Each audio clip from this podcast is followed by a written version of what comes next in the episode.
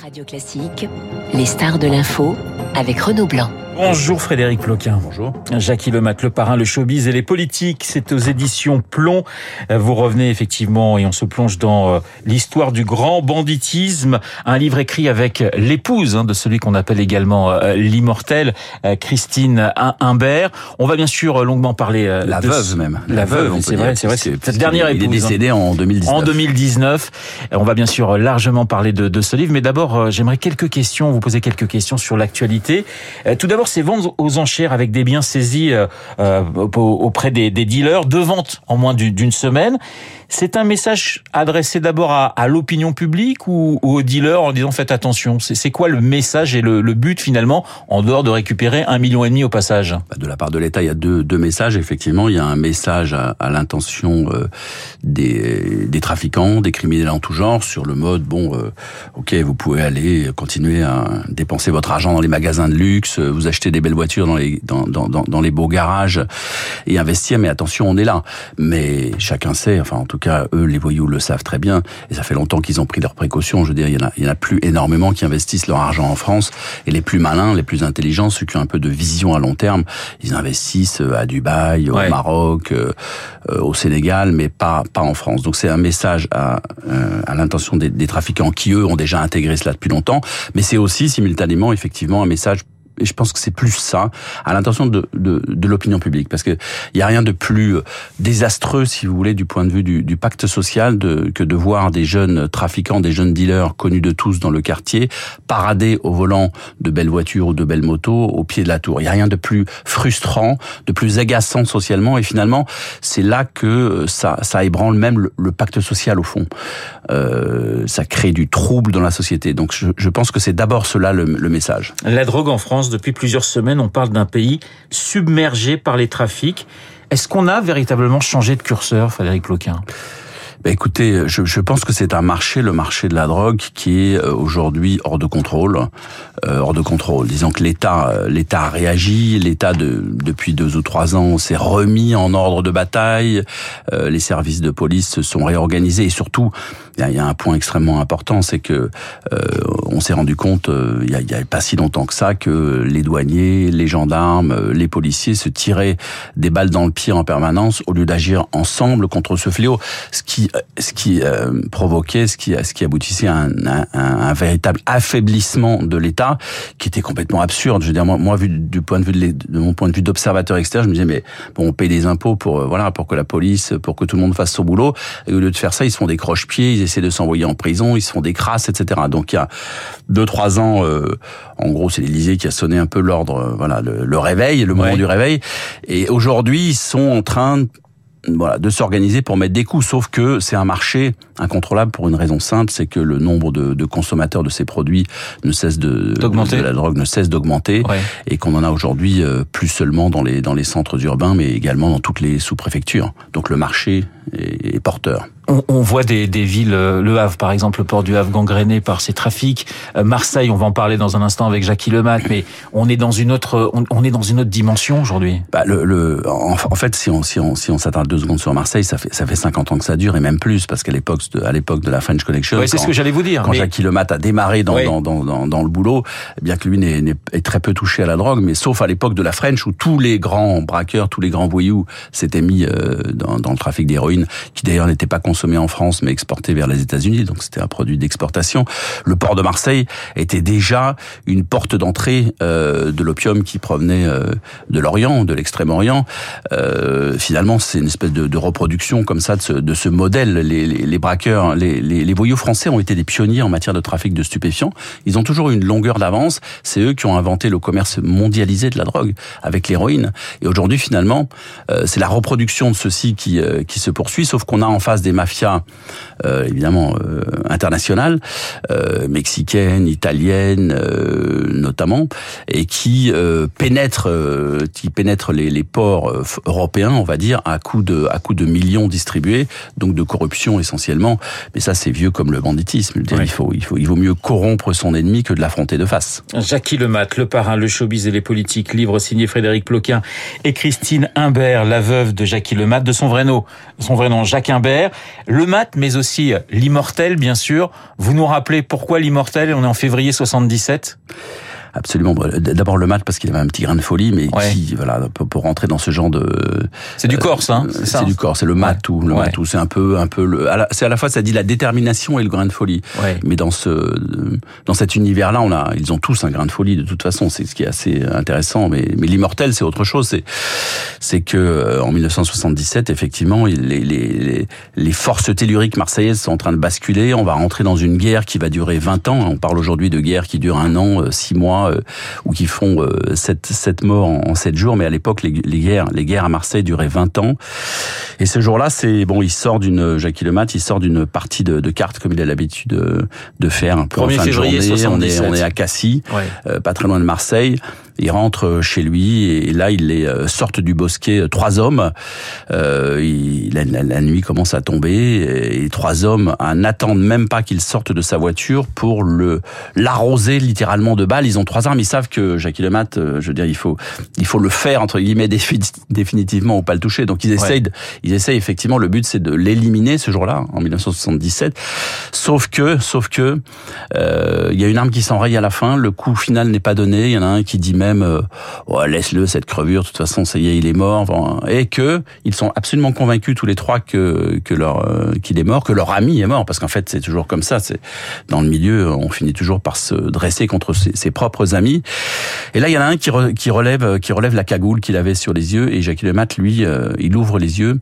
Il est soi-disant mort, sauf qu'il voit qui sont les hommes qui lui ont tiré dessus?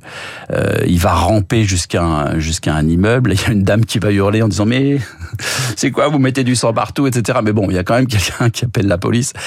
Euh, finalement il est transporté à l'hôpital et il va tomber entre les mains de deux chirurgiens formidables à la Timode à Marseille dont il, avec lesquels d'ailleurs, je précise, il est resté ami jusqu'à la fin de sa vie, ouais. euh, parce que bon, c'est toujours comme ça une espèce de syndrome. Ils l'ont, ils l'ont sauvé, sauf qu'il avait un petit bras, il avait le bras droit, il était droitier, le bras droit qui était très abîmé. Il a tout simplement appris à tirer avec la main gauche. Et il a eu la force de se reconstruire et cette force, cette énergie, il l'a puisée dans le désir de vengeance. Et l'homme qu'il a reconnu, c'est Zampa. C'est Gaëtan Zampa. C'était c'était c'était un ami. C'était un ami à lui. Il l'avait rencontré à Paris parce que bon, ces individus euh, à l'époque euh, tenaient euh, tenaient la place de Paris. Les Marseillais tenaient Paris dans les années 60. Euh, donc il l'avait il l'avait connu là. Ils étaient amis. Ils avaient même fait commis des meurtres ensemble. Sauf qu'à un moment donné, tout bascule et il faut voilà, si vous voulez rester le, le numéro un, le parrain, il faut éliminer celui qui veut prendre votre place. Là, il va il va donc survivre et gagner ce deuxième pseudo de l'immortel. Oui, 22, 22 balles pratiquement. 22 impacts, non 22, 22 impacts, et malgré cela. Et d'ailleurs, aujourd'hui encore, dans les quartiers nord à Marseille, il y a des, il y a des petits jeunes qui se qui se prétendent, qui se, qui se donnent ce surnom, qui disent c'est moi, c'est moi l'immortel, sauf que, sauf qu'on s'aperçoit qu'ils sont beaucoup plus mortels que lui, et que je rappelle quand même qu'il est mort à 89 ans dans son lit, ce qui est exceptionnel. Ce très rare pour le parrain des parrains, exceptionnel parce que généralement on a une durée de vie qui est quand même relativement restreinte euh, dans, dans, dans, ce milieu. Le mat, c'est quoi? C'est le proxénétisme, c'est le racket, c'est le jeu, c'est aussi des, des exécutions? La particularité de Jacques Lemat, c'est pour ça que je dis que dans le milieu français, c'est un peu le boss des boss, c'est un peu le parrain des parrains, et il a joué ce rôle pendant 40 ans. Pourquoi? Parce que quand il avait 18 ans, il s'est retrouvé en prison pour une histoire qui n'avait rien à voir avec le banditisme. En gros, il avait corrigé, il avait vengé une, une femme, et il avait corrigé un bonhomme dans euh, dans, dans, dans, un bar. Il, il l'avait pas tué, hein. il, avait, il, avait, frappé lourdement pour venger une, une femme qui, qui, avait été importunée par cet homme. Il se retrouve en prison. Euh, à la différence des autres voyous, c'est un fils de notable, c'est un fils de petit industriel de l'aéronautique. Il est né à Toulouse et donc il a il a d'autres backgrounds, un autre d'autres bagages que que ceux qui sont nés dans la rue. Mais là, il se retrouve en prison. Il a 17-18 ans et à la sortie de prison, il va il va faire cette déclaration absolument inouïe. Il va dire euh, voilà, j'ai vécu entouré de crevures euh, pendant pendant deux ans et vous savez ce qui va se passer maintenant dans ma vie? Eh bien, ce sont eux ces crevures, ces voyous qui vont me nourrir. Ce qui fait qu'en fait, il va passer sa vie non pas à, à agresser, à braquer, euh, ni même à trafiquer des stupéfiants. Il, va passer sa vie à raqueter les bandits eux-mêmes, ce qui en fait justement un peu un peu le, le, le patron. Mais à la différence des, des petits voyous d'aujourd'hui, c'est quelqu'un qui euh, c'est presque c'est presque un notable. C'est quelqu'un qui, qui fréquente les élus, les hommes politiques. C'est quelqu'un qui est voilà le meilleur ami d'Alain Delon, c'est lui. Donc c'est pas du tout voilà il faut il faut. C'est un homme très intelligent, c'est un homme très cultivé. Il aime l'opéra, il aime l'histoire de France. C'est-à-dire qu'effectivement effectivement, il détonne. Vous le disiez, hein, son, son père est un notable euh, toulousain. C'est c'est pas du tout l'image que l'on peut avoir des, des gens de ce milieu, quoi. Absolument. Donc, on, on, je me suis rendu compte de ça, c'est que c'est donc le, le, bandit des bandits, le parrain des parrains en France, c'était quelqu'un qui avait ses entrées quasiment à l'Élysée, qui en tout cas fréquentait la, la, mairie de Marseille, mais pas seulement. De faire François Mitterrand. François Mitterrand, ouais. qui avait qui avait à Paris une une maîtresse qu'on appelait la baronne, qui était une ancienne call girl de Madame Claude, qui avait elle, euh, qui était mariée avec un, un puissant homme d'affaires, dont lui il était, il était juste la maîtresse et qui ça lui donnait accès donc à toute la tout, tout le, le milieu, le milieu des affaires en réalité euh, parisien. Et donc c'est c'est c'est pas du tout, euh, mais c'est quelqu'un à la fois déterminé, d'intelligent, effectivement un grand lecteur et en même temps capable du jour au lendemain de dire allez je me mets au cheval, j'adore il adorait les chevaux.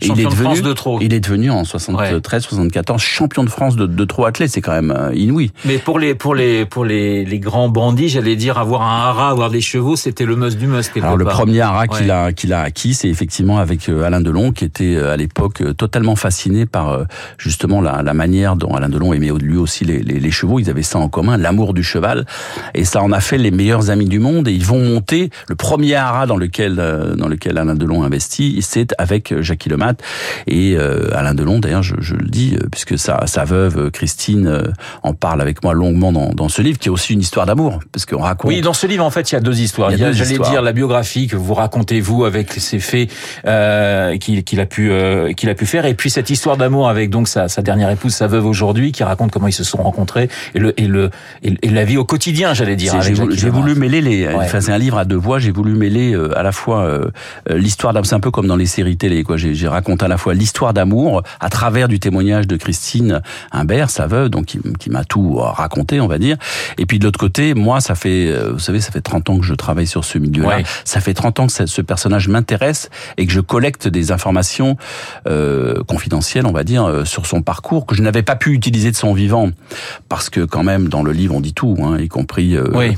à quel moment il a fallu qu'il utilise son arme pour euh, éliminer un rival ou pour venger un ami.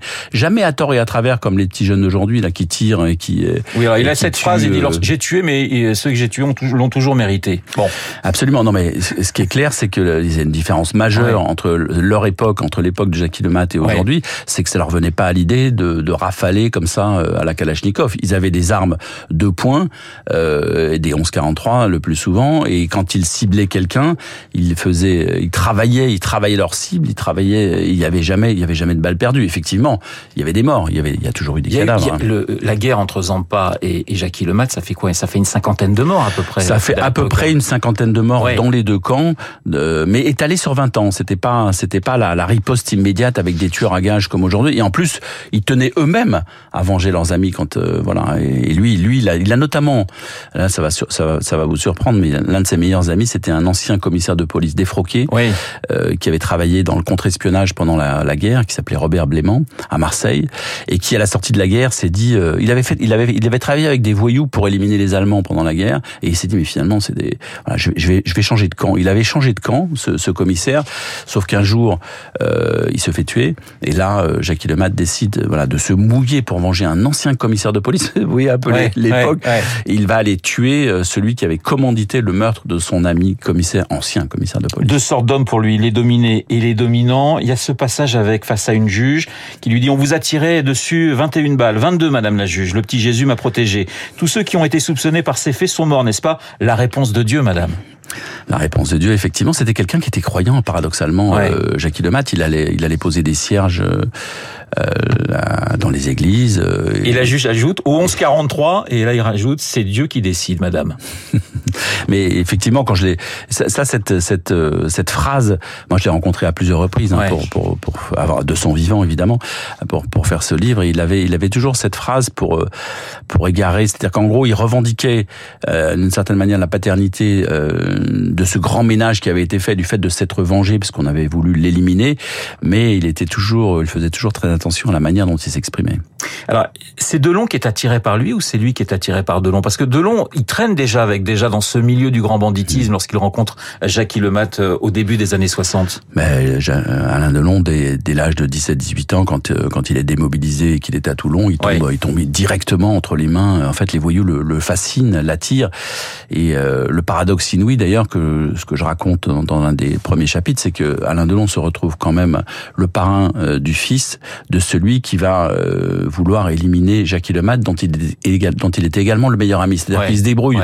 Euh, Alain Delon, il est, il est paradoxalement ami avec tout le monde, très proche, mais le seul avec lequel euh, l'amitié va durer jusqu'à aujourd'hui, jusqu'à jusqu'à la mort de, de Jackie Lemat, c'est bien c'est bien Jackie Lemat qui, euh, je sais pas, il y avait une espèce de, en gros, d'amitié à la vie, à la mort, de fidélité. Je pense que Alain Delon, à force de jouer, bah, il jouait des voyous, il incarnait des voyous dans dans les films, et quelque part, il était très attiré par ses propres modèles au point de vouloir leur ressembler. Sauf que il avait toujours dit que lui, il aurait jamais pu faire le voyou. Il aurait jamais, sauf au cinéma.